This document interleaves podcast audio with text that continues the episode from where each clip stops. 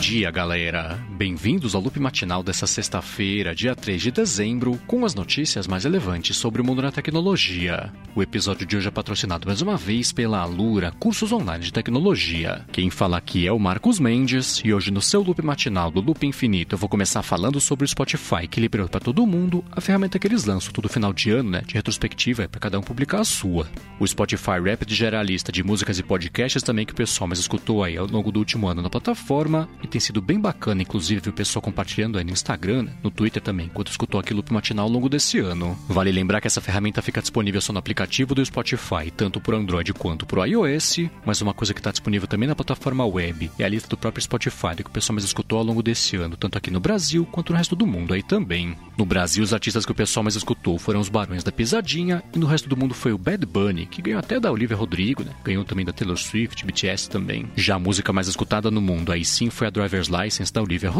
e aqui no Brasil foi o Batom de Cereja do Israel Rodolfo. Aí quanto aos podcasts mais escutados, foi o Joe Rogan que saiu vitorioso aí ao redor do mundo e foi o Mano Brown aqui no Brasil com o podcast, o episódio na verdade mais baixado, a entrevista que ele fez com o Lula.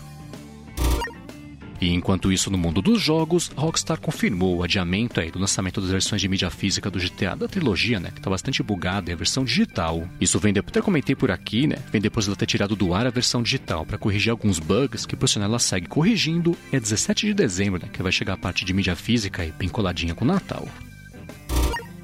Bom, e agora eu vou falar sobre a Tesla que anunciou o Cyberquad, que é um quadriciclo infantil, né, que é elétrico. Ele lembra bastante aquela picape Cybertruck que foi anunciada faz um tempo aí, acabou atrasando, né? Tá com lançamento previsto para ano que vem. E sobre esse produto é o seguinte: ele vai custar lá fora 1.900 dólares, com a entrega prevista aí para acontecer entre duas e quatro semanas. E a Tesla avisa que não tem como garantir quem que vai conseguir receber antes do Natal. E já que eu tô falando mais ou menos aqui sobre carros, deixa eu comentar que a Uber confirmou que fez uma parceria com o WhatsApp na Índia e vai começar a deixar o pessoal pedir um carro lá para fazer um trajeto pelo bot lá que eles lançaram para o WhatsApp. Eles falaram que isso está valendo por enquanto só para a cidade de Lucknow, mas tem planos aí de em breve expandir isso para o resto da Índia, apesar de não ter previsão aqui de lançamento de uma coisa dessa também parecida no Brasil. Já uma outra notícia sobre a Uber que pintou, essa sim aqui no Brasil, é que eles aceitam agora no Uber Eats, eles aceitam lá Vale Refeição da Sodexo. Antes eles só estavam aceitando Vale Refeição do ticket restaurante, mas agora sim, né? Quem tem Vale Refeição da Sodexo também consegue usar lá no Uber Eats.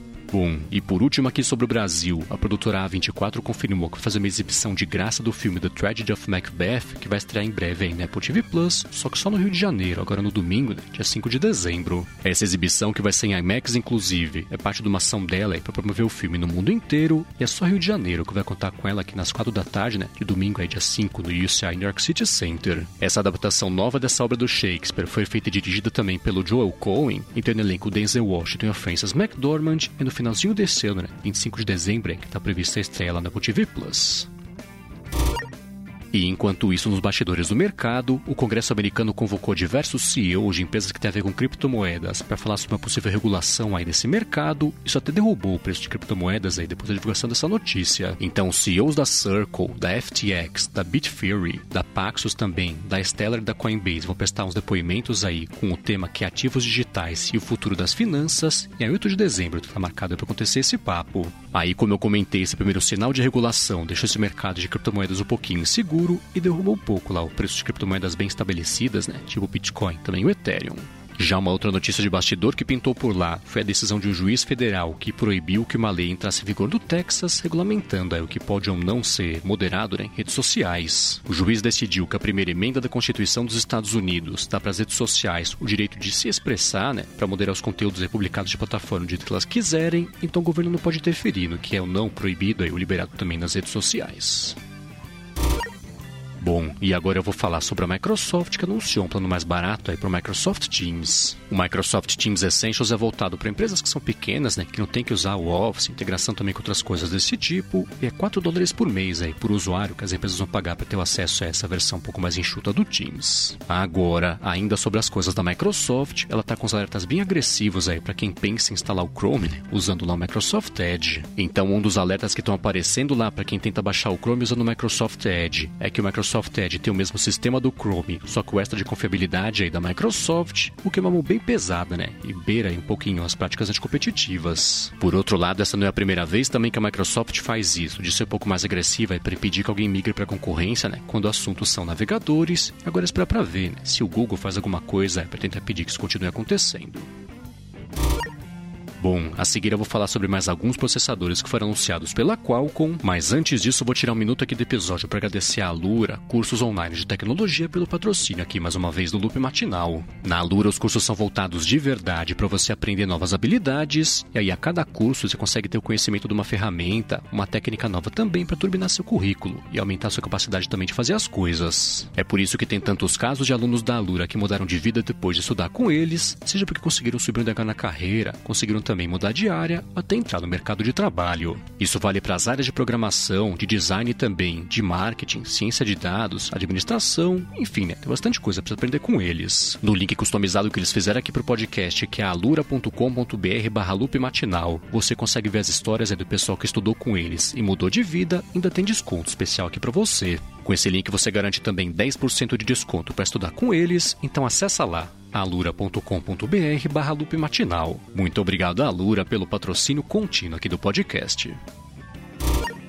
Bom, vamos lá, né? Eu comentei por aqui ontem sobre o Snapdragon 8 Gen 1, que a Qualcomm anunciou que vai chegar, pra, na verdade não para substituir, mas é o sucessor aí do Snapdragon 888. E tem um vídeo bem bacana sobre ele já no canal do Loop Infinito no YouTube. Nesse vídeo eu explico no detalhe tanto a parte da GPU quanto da CPU também. Aí ele fala do ISP, que é o processador de imagem, até com aquele negócio que eles têm lá que deixa a câmera frontal do telefone sempre ligada, ou pelo menos essa capacidade, né? Claro, com uma camada aí de segurança. E caso você queira ver esse vídeo que ficou bem interessante para conhecer esse chip novo da Qualcomm, tem link aqui na descrição. Agora, sobre as outras novidades também que a Qualcomm anunciou foi o seguinte: ela anunciou o Snapdragon G3X Gen 1, que é voltado para consoles que são mobile, né? Então uma coisa é meio concorrente do Nintendo Switch e tem uma coisa bem legal, que ele abre caminho para jogos aí com 144 Hz de frequência. Esse chip foi apresentado inclusive com um kit de desenvolvimento, né, feito em conjunto com a Razer, que mostra como é que pode ficar os consoles aí que vão rodar o processador. E caso você queira saber mais sobre ele, tem link aqui na descrição. Já um outro chip também que a Qualcomm anunciou foi o Snapdragon 8CX Gen 3. Ele é a geração nova de processadores ARM para notebooks que vão rodar Windows. Ele é quase 100% melhor na comparação com a geração que ele está substituindo. A Qualcomm comentou inclusive que ele reduz tanto o consumo de energia que os notebooks com ele vão conseguir oferecer pelo menos 25% de bateria de autonomia aí, com uma carga só e é de 5 nanômetros o processo de fabricação dele, né, que é o primeiro que está chegando para notebooks com esse processo.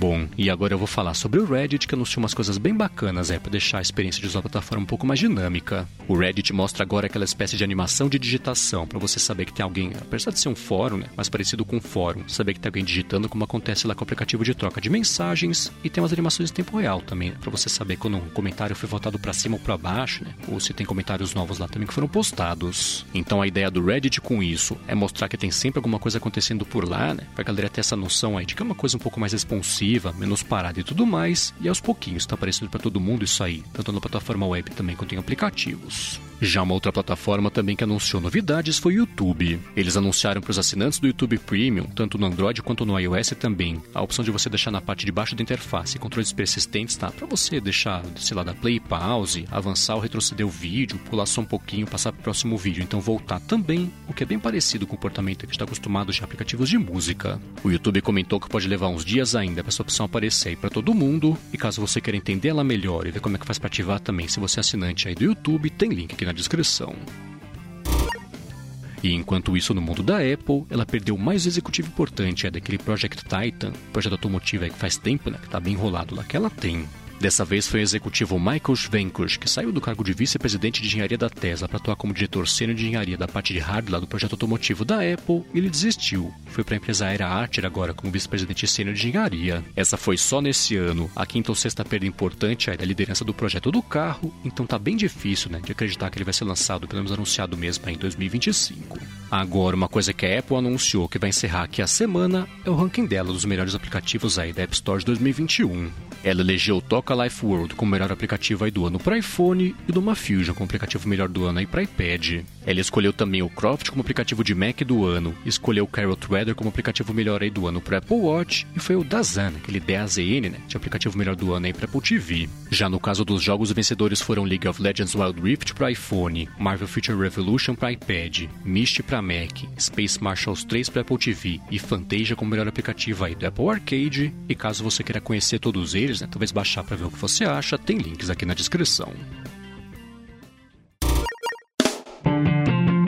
Isso aí, galera. O loop matinal do Loop Infinito vai ficando por aqui. Se você quiser se inscrever no canal do Loop Infinito no YouTube, o link está aqui na descrição do episódio lá no loopmatinal.com, junto com os links das notícias que comentei hoje. Agora, se você tem um podcast, ou uma empresa, um aplicativo bacana e quiser anunciar aqui no Loop Matinal, manda um e-mail para comercial@loopinfinito.net para a gente bater um papo. Já se você quiser falar comigo no Twitter, procura por MVC Mendes que eu estou sempre por lá. Obrigado pela audiência, obrigado a Lura também pelo patrocínio contínuo aqui do Loop Matinal. Bom fim de semana e eu volto na segunda de manhã. Falou!